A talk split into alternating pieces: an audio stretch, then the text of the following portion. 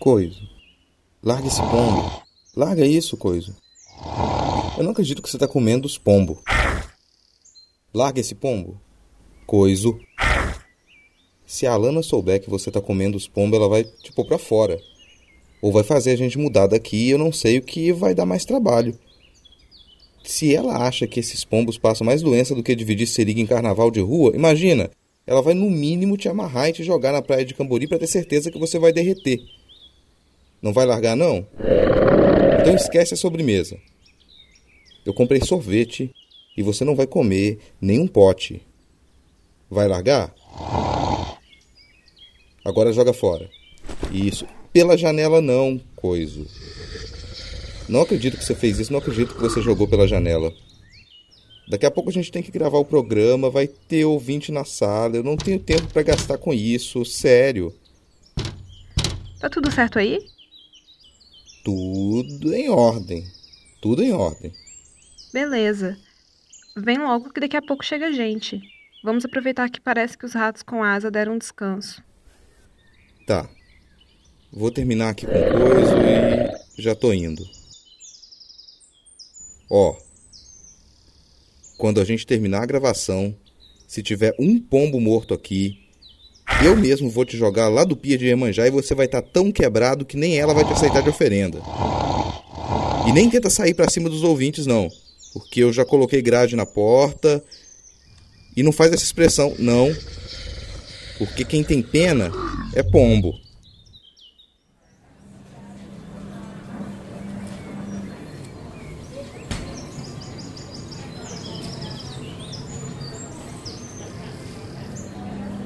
Beleza, beleza. É, tô terminando de ajeitar as coisas. Pode ficar todo mundo nos seus lugares, que, que eu já vou.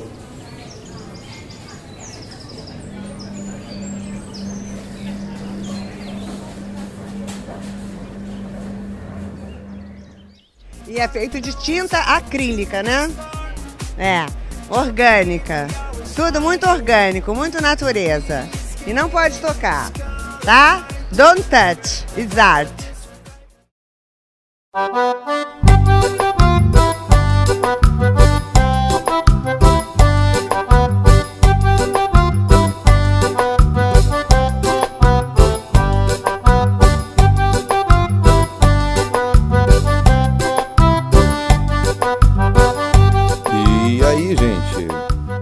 Começar?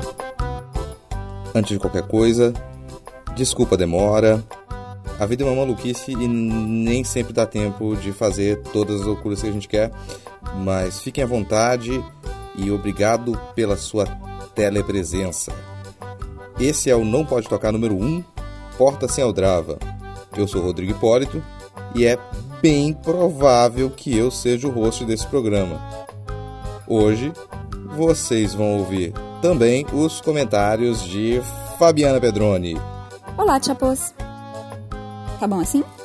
Rodrigo me pediu para ser breve, porque eu tenho o costume de ir divagando, divagando, falando rápido, e daí eu já nem sei bem o que eu tô dizendo. E isso acontece com frequência porque eu não tenho o costume de me apresentar. Quando me percebem, eu já tô ali e de repente não tô mais. É bem assim, né, gente jovem? Bem, se vocês estão falando, eu acho que eu vou ter que concordar, né? Oi, gente, aqui é o André e tamo aí. Aqui do meu lado temos a Alana. Oi, gente. Então, eu só tô aqui pra amassar o Titi, né, tio?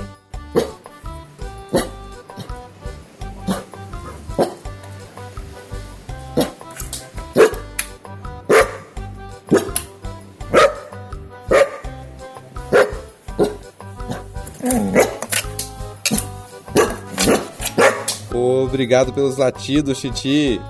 Mas são seus ouvidos. Eu raramente sei o que eu tô falando. Por isso mesmo que é melhor eu ir direto ao ponto do episódio.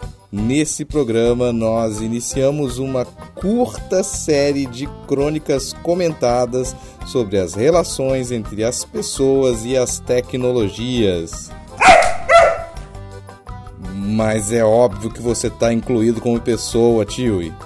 Provavelmente a melhor pessoa desse podcast, embora haja dúvidas. Essa e outras questões não devem ser sanadas agora e nem depois. Muitas perguntas ficaram pelo caminho desde que eu escrevi essa primeira croniquinha lá em 2014 com o título de Porta Sem Aldrava 1. O texto já indicava que a ideia era mais abrir questões em torno dessas relações com as tecnologias atuais, que eu considero, no mínimo, capengas, do que propriamente dar respostas diretas. Na sequência, eu farei a leitura desse texto, que tem link direto para a postagem original na descrição do episódio, e depois a gente segue com os comentários e indicações. Okay,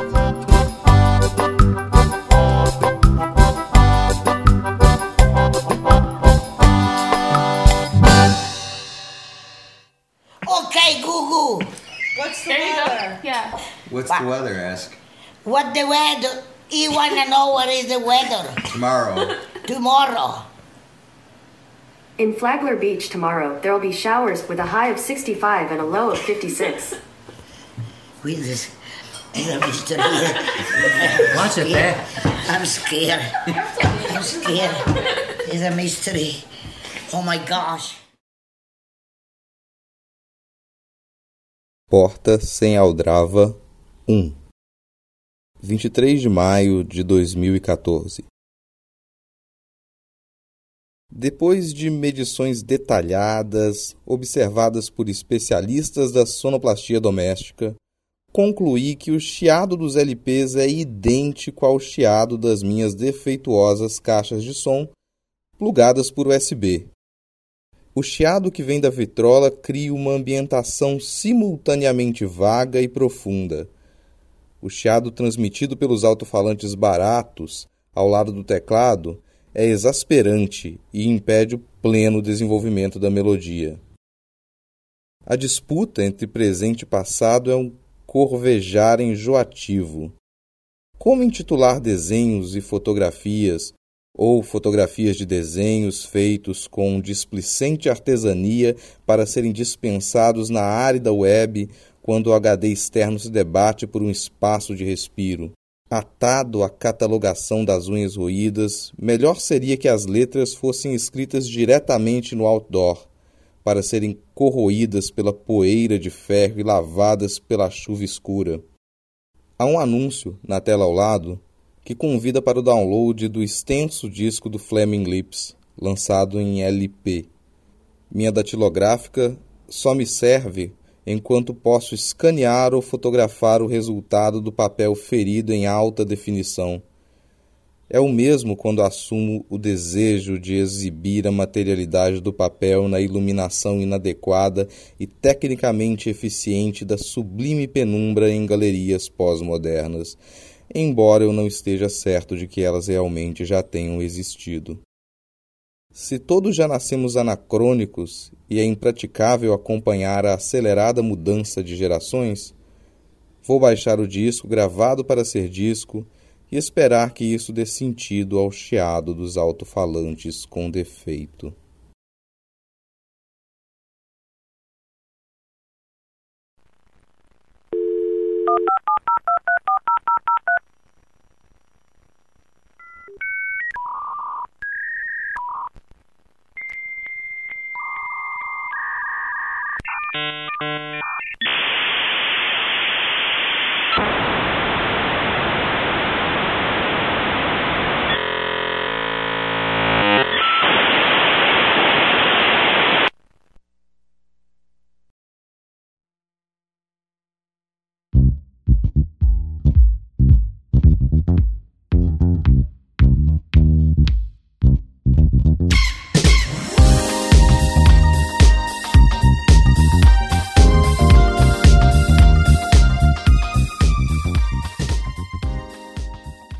Quando eu li o texto, falei, ok, li o texto, texto bacana, mas e aí? O que eu falo disso? Eu só fui, só fui pensar mesmo no que falar, poderia trazer a partir do texto depois de conversar. E aí, quando a gente começou a conversar sobre o texto, né, eu acabei falando das mudanças de mídia e mudanças de consumo.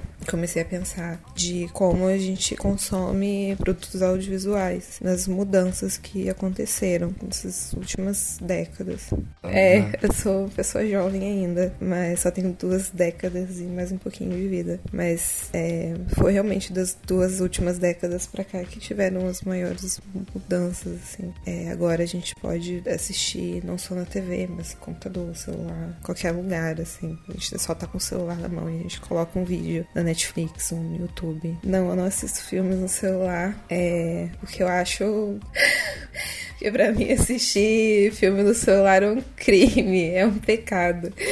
Mas Assim, e aí eu penso no exemplo do cinema, que mesmo é, a gente tendo essa facilidade é, de consumir o audiovisual né, dentro de casa, da forma, de uma forma mais confortável, ainda assim, para mim, o cinema ainda é muito importante. Não só para mim, né, de uma forma geral, porque o cinema continua dando muito lucro. A gente observa que o cinema mudou também. Antes os filmes eram feitos em película, agora eles são é, praticamente todos feitos no digital, mas a forma de consumir cinema continua sendo, né, na sala do cinema, enfim.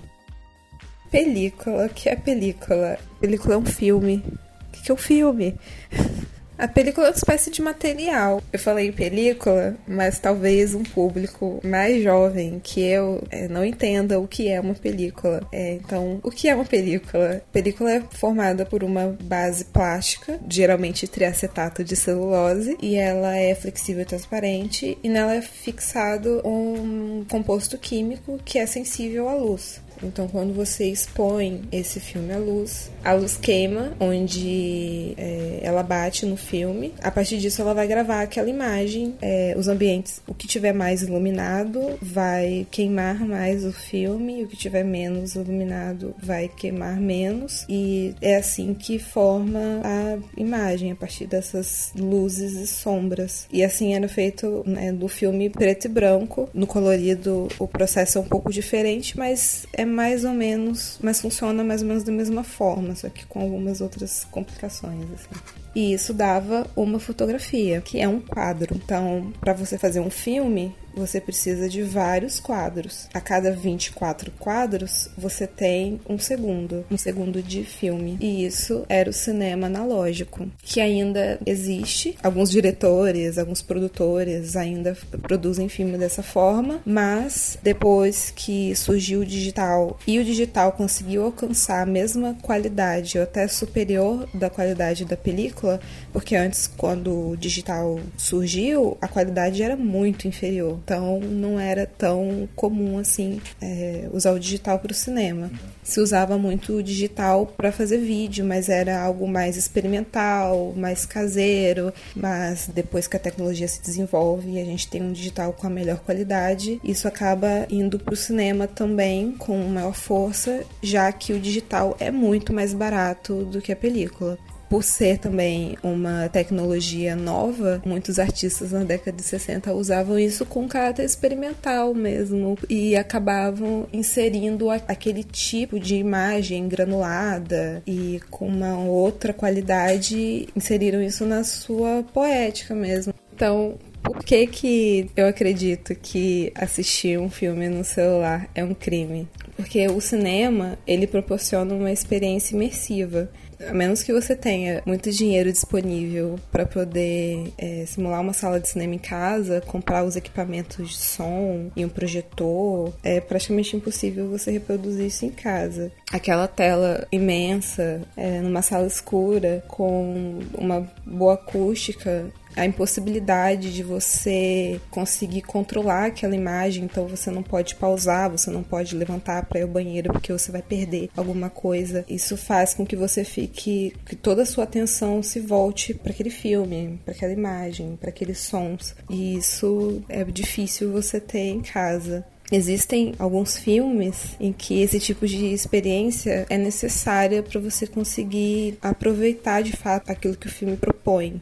Então, eu, que sou uma pessoa que se distrai muito fácil, se passar uma borboleta na minha frente, eu vou prestar atenção na borboleta, eu preciso desse tipo de ambiente para poder conseguir me concentrar de fato num filme. E aí a gente tem como exemplo alguns filmes que são filmes mais sensoriais, que promovem também uma visualidade áptica.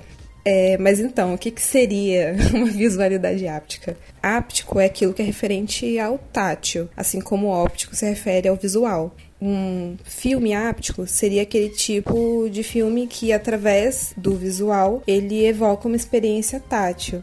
Os olhos aqui funcionam como uma espécie de órgão do toque entra aqui também o conceito de sinestesia, que é quando o sentido aguça o outro. Então são duas sensações ou mais provocadas por um só sentido. Seria o visual provocando outras sensações. Como, obviamente, esse é um assunto complexo, é, vou deixar alguns links para quem quiser poder ler mais sobre isso.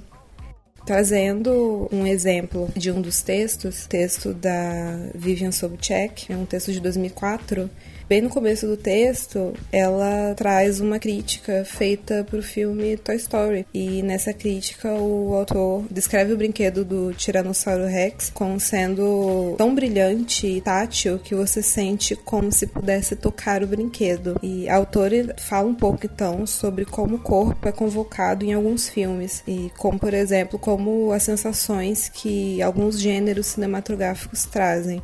O melodrama, por exemplo, leva o espectador às lágrimas. O terror traz calafrios. O erotismo produz excitação sexual, ou seja, provoca uma série de relações físicas, uma série de relações sensórias. Especificamente sobre essa visualidade áptica, eu vou recomendar uns textos do meu orientador, é, o Erli, Erli Vieira. Ele tem um texto chamado Por uma Exploração Sensorial e Afetiva do Real, publicado na revista Famecos em 2014, e tem um outro, Texturas Sonoras de um Mundo em Imersão, do livro Sonoridade Cinema, de 2015. Então, eu citei aqui um texto que fala mais sobre o visual e um outro que fala é, do som. Quando a gente fala do ambiente de cinema, a gente pensa, como eu falei antes, não só nessa na questão visual, mas também no ambiente sonoro. E existem alguns filmes que vão construir essa ambientação através do visual e sonoro. Tem filmes que são mais ambientação do que história, do que narrativa. Daí a gente tem um movimento dentro do cinema que é chamado de cinema de fluxo, que seria esse tipo de cinema que usaria mais da ambientação. Eu tenho aqui como exemplo um filme do Apichatpong, O Mal dos Trópicos, de 2004. O Apichatpong é um diretor tailandês. Os filmes dele, de uma forma geral, são assim. Mas então, só para usar como exemplo um filme do Apichatpong e se você estiver procurando um filme com perseguição, carro, mulherio, é, não é aqui que você vai encontrar. Agora, se você estiver procurando barulhinho de chuva, tigre, mosquito voando, pode assistir Mal dos Trópicos sem medo de ser feliz, porque é aqui que você vai encontrar. Um filme de quase três horas de duração. Ele tem uma história, ele conta a história de dois jovens, um que trabalha no campo e um outro, um soldado, mas a preocupação maior do, do diretor é em criar um ambiente. Essas quase três horas dentro de uma sala escura, com uma boa acústica e aquela sala imensa, ali que você vai conseguir ter uma noção melhor desse ambiente criado pelo diretor e vai conseguir ter a experiência de imersão nesse ambiente. E um exemplo recente disso é o By Name. O By Name, ou Me Chame Pelo Seu Nome, um filme do diretor Luca Guadagnino, Guadagni, Guadagnino,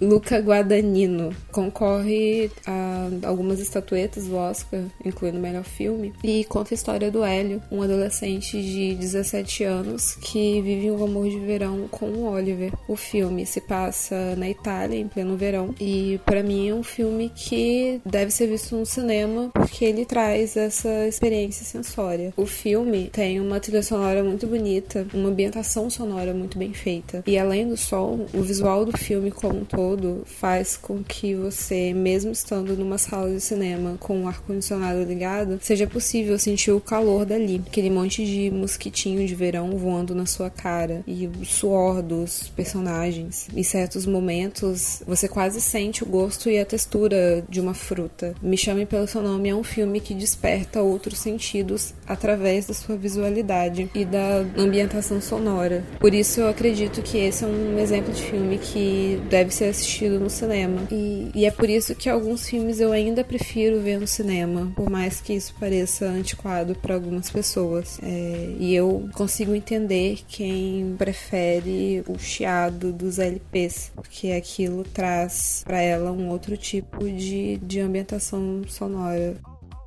O consumo de mídia é sempre uma experiência muito particular. Eu prefiro ir ao cinema porque isso melhora a minha concentração, a ambientação. Embora você tenha que dividir é, a sala com outras pessoas. Porque você tá ali levando a sua sogra para assistir 50 Tons de Liberdade, um filme família. E quando você menos espera, você pode receber uma voadora na cara. Isso aconteceu, tem link na matéria na descrição. E dividir o espaço com outras pessoas é, pode se tornar um problema para mim. É, mudando de assunto, falando de música. Mas aqui não é programa de música, é programa de cultura. E outra coisa, ambiente de música é ambiente de droga. Vocês caem fora de ambiente de música, hein?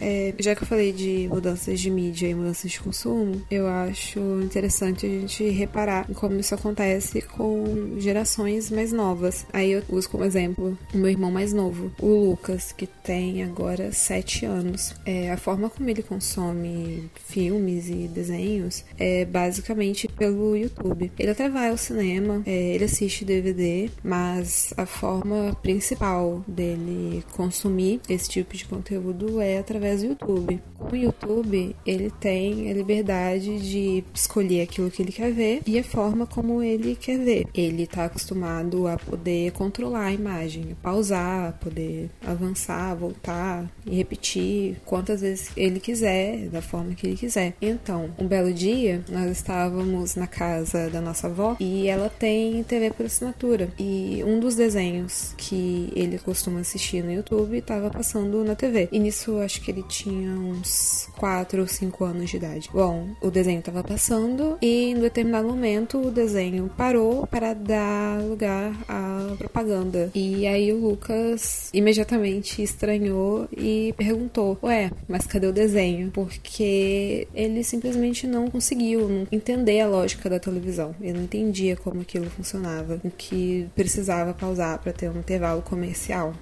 O que, que eu concluo disso? Eu vejo uma diferença entre mudança de mídia e mudança de consumo. Sim, de certa forma, as mídias mais recentes elas matam as mídias mais antigas, mas isso num sentido de restringir o uso. É assim como quando apareceu o vídeo digital, o uso da película se tornou muito mais restrito. E a forma de consumir esses produtos, ela muda muito de acordo com as gerações. Uma geração que tá acostumada, já se acostumou com a praticidade que a Netflix proporciona, ela não vai se interessar por baixar um torrent. Uma geração que também se acostumou com a praticidade de ouvir música pelo Spotify não vai, é, não vai querer ir atrás de comprar o disco uma geração que se habituou a assistir vídeos pelo YouTube não vai entender uma TV e a necessidade de uma pausa para o comercial. Isso tem mais a ver com a experiência que uma geração tem com o consumo do que com a qualidade daquela mídia.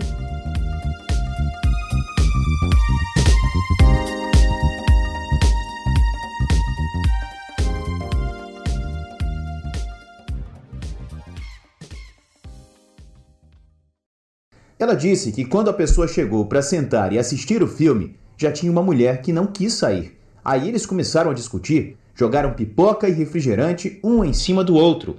Depois foram expulsos do cinema.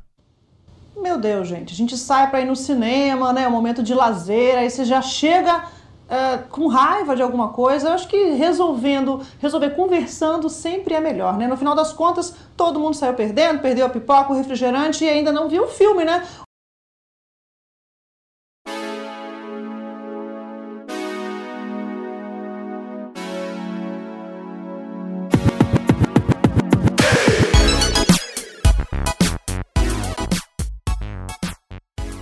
Nossa, ok. Relação, memória, tecnologia. É, deve, essa deve ser a minha vigésima gravação, então, claro que eu super me adapto a novas tecnologias, as mudanças muito rápidas. É uma maravilha. Mas eu me esforço, eu, eu tenho tentado. É, e talvez eu seja um pouquinho chata quanto algumas questões como essa, principalmente em relação à memória. É, esse texto vai ser um daqueles que, que você vai ler uma, várias vezes e ainda vai continuar tentando encaixar alguns pensamentos. E o mais difícil de compor a minha fala, nossa, quanta formalidade, é justamente organizar os pensamentos em torno de memória. Não que eu viva naquele esquema cansativo de o passado é mais legal, afinal, sei lá, tudo é uma bosta maravilhosa. Mas eu me empolgo demais para falar de memórias, reais ou não, mesmo que minha memória não seja lá muito boa e principalmente de LPs. Tudo bem, vai ter a música aí. É, eu não os ouço mais, nem tenho aparelho que os faça tocar, mas eles são interessantes gatilhos de memória. É, eu consigo ver ainda uma pequena, ainda mais pequena, Fabiana, sentada num galho de goiabeira, toda feliz com o encarte do disco do Raul Seixas. Eu fugia do trabalho da roça para ir cantar no meio do pasto. E eu canto muito mal. Nenhuma vaquinha veio até mim, mas são memórias que são especiais, né? Principalmente porque eu tenho quase certeza que foi nesse dia que eu perdi o encarte. Uh, e também talvez seja daí que eu tenho algum. tenho vontades, enfim, interesse em cima de editoração, de livros, enfim, de livros de modo geral. É, um dia também eu conto como que eu perdi três jabutis, mas isso é outra história. Uh, o lance do LP, bom, ele parece um pouco próximo também do nosso fetiche com a máquina de escrever, né, com a datilográfica. A gente a usa por um certo prazer de carnalidade da coisa, né? Mas no final tudo se volta a outras plataformas, teoricamente mais viáveis. Eu gostava de datilografar em papel manteiga, que ele já é bem frágil, né? Depois eu colocava em cima né, esse papel escrito sobre um papel colorido e dali conseguia pela fotografia mostrar um, um pouco do objeto. Esse é um modo que eu gostava, acho que ainda gosto de confrontar diferentes tempos, né? Eu acho isso divertido de você ter duas, uh, duas materialidades diferentes, é, ferramentas de tempos distintos ali juntas, né? Mas ao mesmo tempo que isso é divertido, isso é um pouquinho assustador, porque a gente começa a se dar conta de que esse passado distante, tecnológico, ele é na verdade um passado que você também pode ter vivido, né? Parece que a gente absorveu um pouco esse fetiche das ferramentas de um modo semelhante aos mais jovens, que não as vivenciaram no seu tempo, né? É... Claro que com as, não com as mesmas ingenuidades, mas com interesse fetichista muito próximo. Nossa, eu lembrei de um meme, acho, ou uma fala de alguém, ah, eu já nem sei, de uma criança que foi datilografar pela primeira vez e ela disse com surpresa: ela imprime na hora. é mais ou menos isso, né? A gente quer sempre algo com melhor definição, mais atual, mas mesmo assim, muito ainda está preso no modo como culturalmente a gente desenvolve os nossos hábitos de relação com essas ferramentas, né? Veja a folha do Word, né? Que nem é uma folha, mas parece um A4 branquinho, com uma folha material. É... E até mesmo alguns, uh, algumas ferramentas, enfim, de que você vai virar a página de um livro digital e você vira como se estivesse virando uma folha, né, materialmente falando. O Titi, por exemplo, ele não entende muito a nossa relação com o computador. Ele sabe que quando eu tô no notebook não vai ter brincadeira. Né, Titi? Eu sei, eu sei que se entende. Mas, exceto quando der, sei lá, perto de quatro horas que ele vem exigir brincar, né? Mas se eu estiver no sofá com o livro na mão, ele não me respeita muito não. Ele vai pular em cima, ele quer brincar, quer brincar com o livro, porque para ele é um objeto de papel, né? Parecido com as caixas que eu dou para ele brincar e destruir. Eu já até dei um livro muito ruim para ele no Eri destroçarem. Esses livros e PDFs, eles são leituras, né? Mas nunca é a mesma coisa. Eu tento me adaptar, me esforço aqui e ali, mas é sempre um desafio. A nossa vontade cada vez maior por coisas compactas talvez esteja justamente no fato de que nós não temos muito espaço. As casas elas ficaram e continuam ficando, né, cada vez menores e um pouco de espaço livre que a gente quer, a gente vai ocupar com outras coisas, né? E não com um aparelho gigantesco de som que você pode montar, desmontar e ainda sobra um parafuso e ele continua funcionando, né? Aqui em casa, os LPs, eles estão guardados na dispensa, tipo, é um cubículo que você coloca várias coisas, desde as mais úteis às teoricamente mais inúteis, né? Você sabe que tem aquela presença ali de algo do passado e que isso pode ser um gatilho para alguma coisa, mas ele só fica guardado e parado, né? Como álbuns também de fotografia. É, dessa confrontação entre passado e presente, uma das que eu acho mais interessante, ao mesmo tempo complicadora, é aquele confronto entre uma mesma mídia, mas em tempos diferentes, situações distintas, né? E que faz a gente perceber o quanto, sei lá, teimoso a gente é, né? Tipo, a gente tem uma variedade muito grande de versões de uma mesma música, por exemplo. E fica aquele sentimento de verdadeiro, a verdadeira versão. Quando eu comecei a migrar de LP para o CD e depois, enfim, para MP3 e depois para o Spotify. Nossa, é terrível conseguir me organizar ainda nisso tudo. Eu fiquei muito perdida, porque eu queria encontrar a versão que eu ouvia antigamente, no LP ou, enfim, naquelas fitazinhas, né? E isso é muito difícil, principalmente quando se trata de tipos de música que vão fazer uso de improvisação, de algum momento que é importante para a composição da música, né? Como blues, jazz ou moda de viola, um country que, que usa letra folclórica. Bem, é difícil lidar com essas mudanças, né? Quando a gente ainda se apega ao corpo de uma coisa, mesmo quando essa coisa ela não tenha necessariamente um corpo, mas é, dentro da música o mesmo ponto de respiração, a, o mesmo ritmo, e a gente fica em busca disso, né? Pelo menos é uma das minhas teimosias em relação a, a essa adaptação. Eu fiquei muito tempo meio maluca atrás de uma música da Nina Simone, porque a primeira versão que eu ouvi, ela estava no YouTube, já não era LP, né, mas enfim, já era também um pouco antiga. É, depois eu coloco na descrição. E no Spotify não tem, pelo menos eu não achei. E continua aquela busca maluca por encontrar, porque por mais que tenha a mesma música, não é a mesma coisa, né? E eu resisti, não baixei ainda em MP3, mas eu sempre fico aquela coisa de se eu não baixar, isso vai sumir, porque as coisas simplesmente somem, né, na internet. E parece que a velocidade com que as coisas mudam mostra não só que essas tecnologias elas são capengas, que elas não dão conta do que a gente quer, como também mostra aquele lado das nossas esquisitices, né? Você se acha super tecnológico, que você está se adaptando, você usa memes na sala de aula, mas aí de repente você vê que você está há dois anos tentando achar a mesma música porque você acha que a Nina Simone está cantando muito errado na versão do Spotify.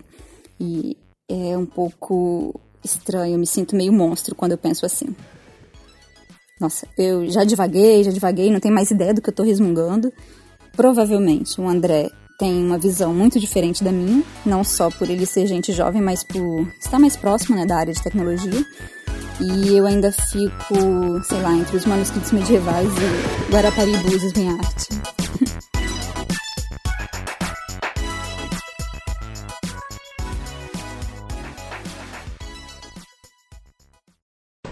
Anda, Claire, vai se atrasar para a escola. Só mais um segundo e. Acabei. Depois de quatro horas de trabalho, finalmente eu consegui acabar. Ótimo. Mas por que não voltou a usar o computador? Ah, eu gostei da máquina de escrever. É tão legal, tão retrô. Acho que essa redação ficou melhor do que a que eu fiz ontem. Mas que bom. Agora você só precisa me dizer como eu imprimo.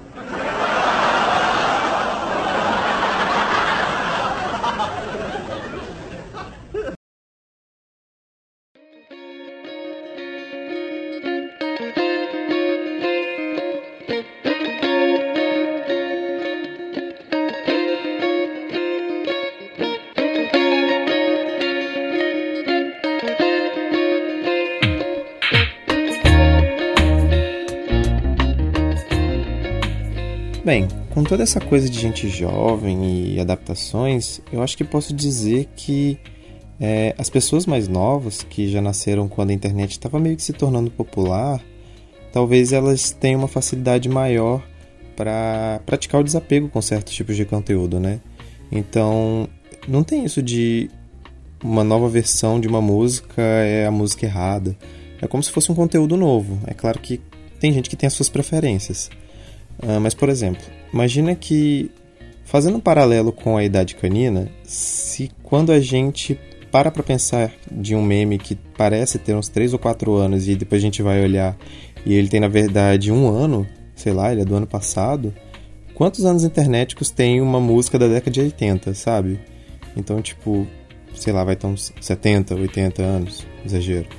É, eu acho que eu não posso falar muita coisa da Fabiana também. No ano passado eu descobri uma session de um cantor chamado Conan Mocassin no YouTube e que eu e ela gostamos bastante, é, enquanto o Rodrigo vomitava, né? Mas e depois de um tempo eu percebi que, que o vídeo simplesmente sumiu do YouTube, tipo, não encontrava mais. E provavelmente ele foi derrubado por violar algum direito autoral, não, não consegui descobrir direito.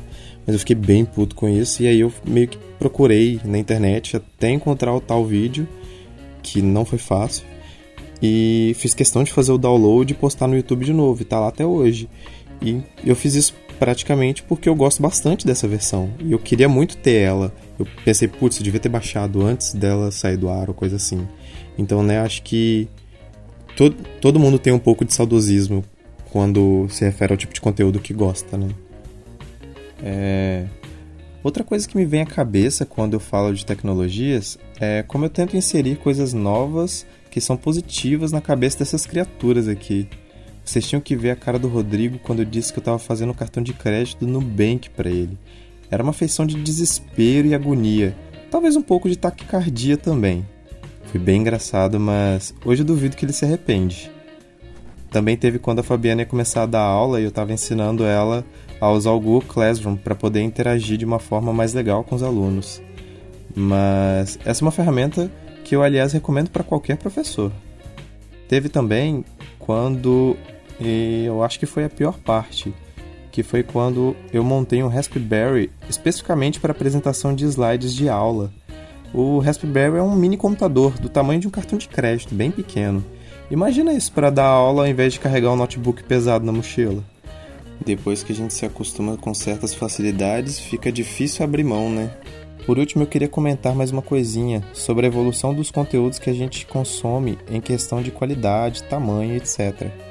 É, com o passar do tempo, começamos a ter acesso a uma internet mais rápida e isso permite que a gente viva na base do streaming, com série, filme, música, vídeos e por aí vai. De novo volta aquilo das facilidades, né? Nossa. Hoje é muito mais fácil consumir esses conteúdos, não precisa ficar fazendo download, procurando legenda e tal. Apesar de que quando o Mega Upload morreu, uma parte de nós morreu junto, com certeza. Mas vocês já ouviram falar sobre a neutralidade de rede? Acho que isso em breve pode foder com a gente, cara. A neutralidade de rede consiste no princípio em que tudo que trafega na internet deve ser tratado da mesma forma. Sem ela, as operadoras podem decidir com o que a gente vai consumir a nossa banda de internet. É como algumas operadoras aqui no Brasil já fazem, de liberar o WhatsApp para ser utilizado sem consumo de banda e outras coisas consomem. Mas isso ainda está muito leve. Hum, me lembro de um podcast do Mupoca que falava sobre segurança de informação, e nele citava um e-mail que alguns acadêmicos de Portugal estavam trocando PDFs e material acadêmico por pendrive, porque talvez já usou a banda toda, ou porque queria evitar gastar a banda, e como essa pessoa já tinha fisicamente em um pendrive, digamos assim, valia mais a pena fazer a troca copiando com outra pessoa, copiando de outra pessoa, do que você tendo que ir lá e fazer o download para poder né, economizar com seus dados. Isso pode limitar muito o tráfego de informações que temos aqui hoje. Dá até medo.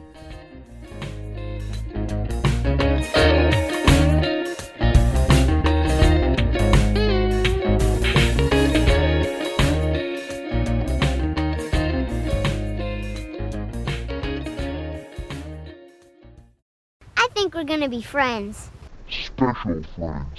And when I'm with friends, I like to have fun, fun, fun, fun, fun, fun, fun, fun, fun. I like to sing, dance, pretend, and kazoo.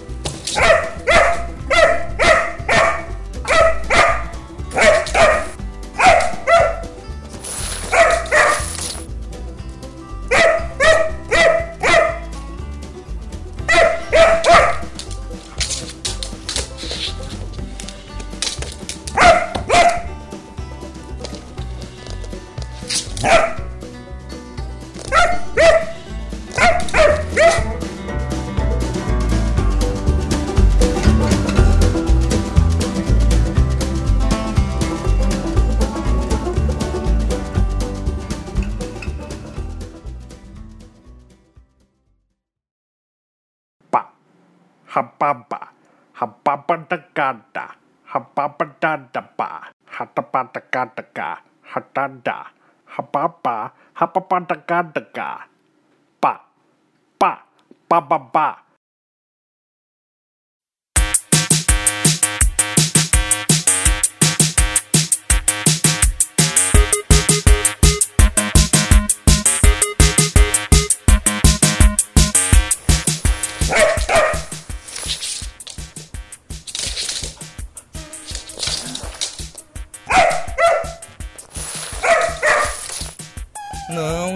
Titi. O pessoal aí já deve estar cansado de ouvir a minha voz.